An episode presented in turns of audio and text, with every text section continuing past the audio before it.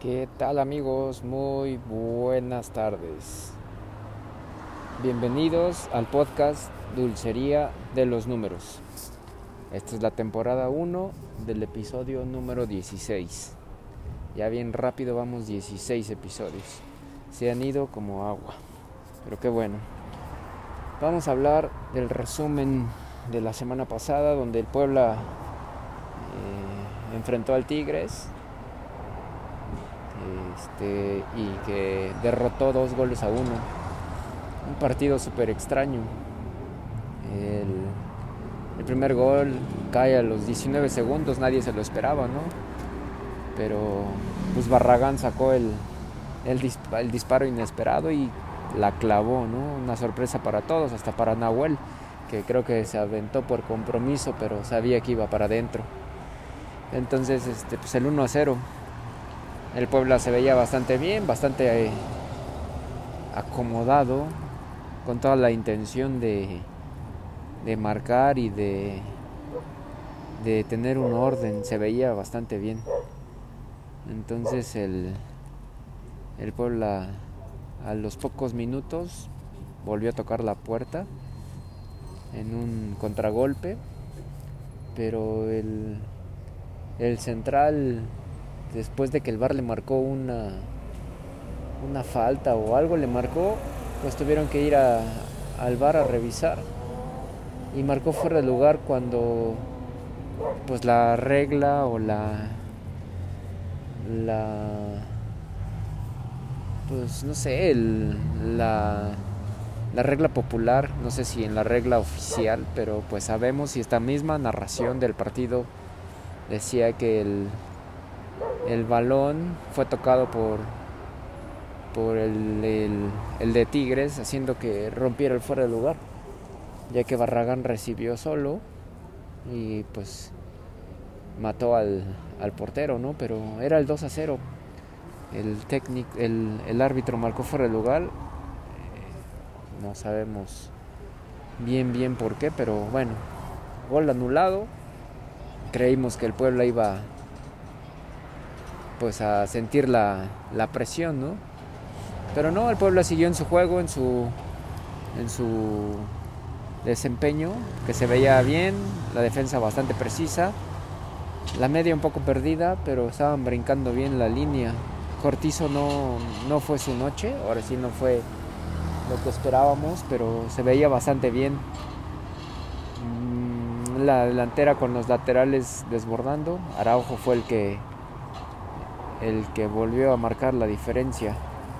Entonces pues se veía bien en eso, pues igual un desborde por la lateral, la derecha, centro, pasa el balón, lo cruzan, vuelve a recentrar el, el equipo de Puebla, se va techado el, el Nahuel y este revuelven el centro y le cae a Barragán que con un cabezazo después de un desvío de la defensa que con un cabezazo vuelve a marcarla y la pone en la mera esquina imposible para los defensas y para Nahuel. Era el 2 a 0 dijimos wow si no hubieran anulado iríamos 3 a 0 que se, se hubiera escuchado bastante bien o se hubiera visto mejor. Pero bueno así es el fútbol. Se van a al al ataque los Tigres en un tiro de esquina igual, cabezazo del central y ¡pum! la clava. Se veía triste esa historia, ¿no? Se veía que dijimos, esa historia ya no la sabemos, ya la conocemos, pero afortunadamente se fueron al, descanso. Eh, se vieron unos ajustes importantes del Arcamón.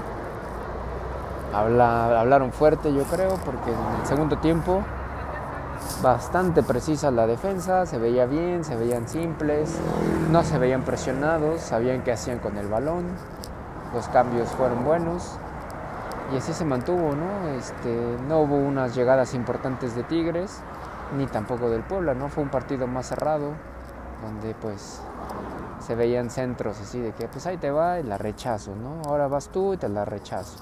Algo así se veía, entonces pues bueno, una victoria importante habíamos dicho nuestras pronósticos que en el historial el Tigres tenía más probabilidad de ganar con 36, no, con 42%.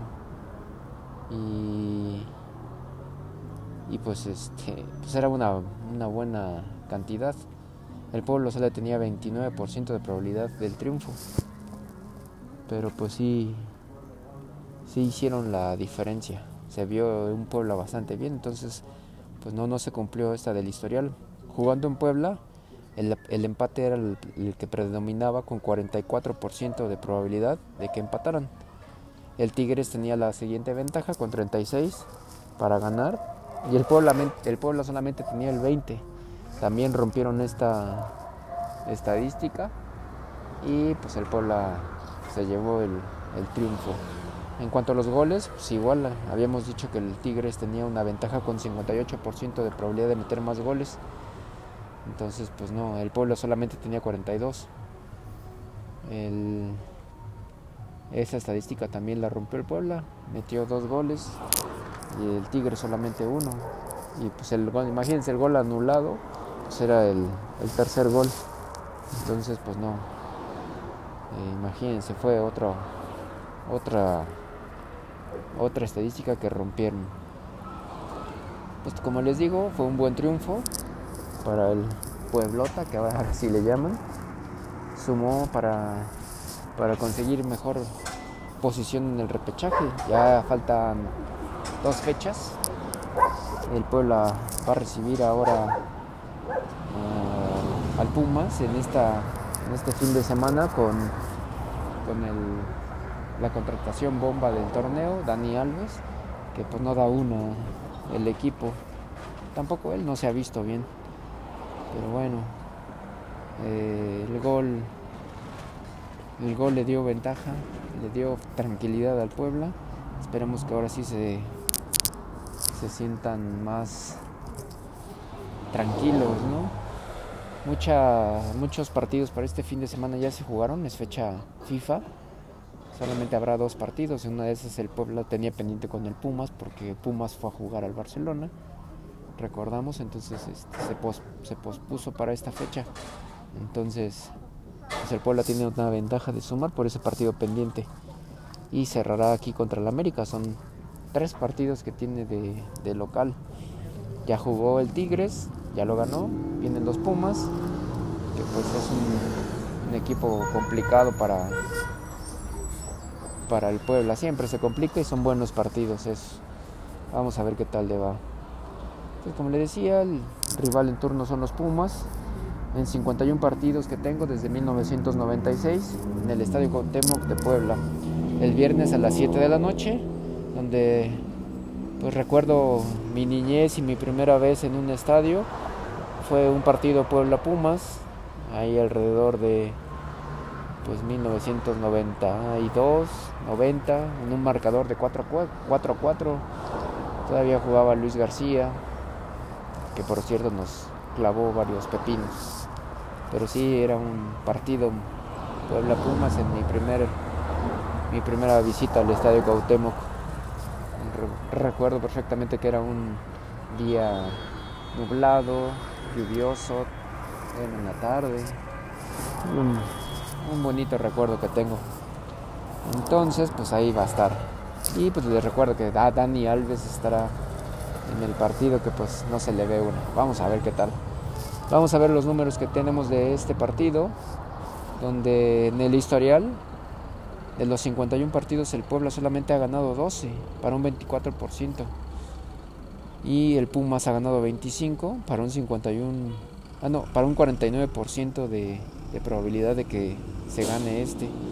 En el empate hay un 27%, es mayor que, el, que la probabilidad de que el Puebla gane. Entonces, pues es otra, otra estadística negativa para el Puebla. Jugando en Puebla, hay 26 partidos, el Puebla solamente ha ganado 6 para un 23% y el Pumas tiene un 46% para de probabilidad de ganar aquí en Puebla. El empate es un 31%. Entonces, otra estadística negativa para el Puebla. Hay más probabilidad de que gane el Pumas y que empaten. Entonces, pues vamos a ver qué tal. En cuanto a los goles anotados en Puebla, hay 66 goles. Otra racha negativa para el Puebla. Solamente han anotado 28 de los 66 para un 42%. Y los Pumas tienen un, un 58%. Han anotado 38 goles de los 66. Un buen, un buen puntaje. Esperemos que otra vez rompa al Puebla esa racha. Otras tres negativas para el Puebla. Igual que en Tigres. Son equipos que se le han complicado y que siempre dan, dan malos resultados. Entonces, este, pues ya veremos. En los últimos cinco partidos, que esta creo que el Puebla se ve mejor, en los últimos cinco partidos de la liga, el Puebla tiene un 50% de efectividad en cuanto al Pumas, tiene un 40% de efectividad. Es la única positiva que tiene el Puebla en esta comparativa, en esta estadística. Veremos qué, qué tal le va entonces. Recuerden que es el partido del Puebla a las 7 aquí en el Cuauhtémoc. Este, el Puebla tiene, va en la posición número 9 con 19 puntos, muy cerca de asegurar el repechaje. Si gana, estamos dentro. Entonces es un, es un partido importante, tiene 19 puntos. El más cercano, pues todos están en 18, 16, que ya sigue el Mazatlán. Más sin en cambio el Pumas tiene la posición 16 con solamente 14 puntos. Este, un mal torneo, una mala campaña con esa contratación. Se esperaba más, a lo mejor eso es lo que pasó, se esperaba más, pero el Pumas ha venido a la, a la caída con el torneo anterior y este. Entonces, pues ya está. Muchas, muchas gracias por escucharme. Mi nombre es Fernando Aparicio, les recuerdo. Mi Twitter es ferapacer por si quieren escribirme. De antemano, muchas gracias. Espero la próxima semana dar un buen número para, para el Puebla y ya se nos acerca la temporada número 2. Se viene el Mundial, haremos también algunos, algunas menciones. Entonces, pues aquí estamos. Muchas gracias. Buenas noches.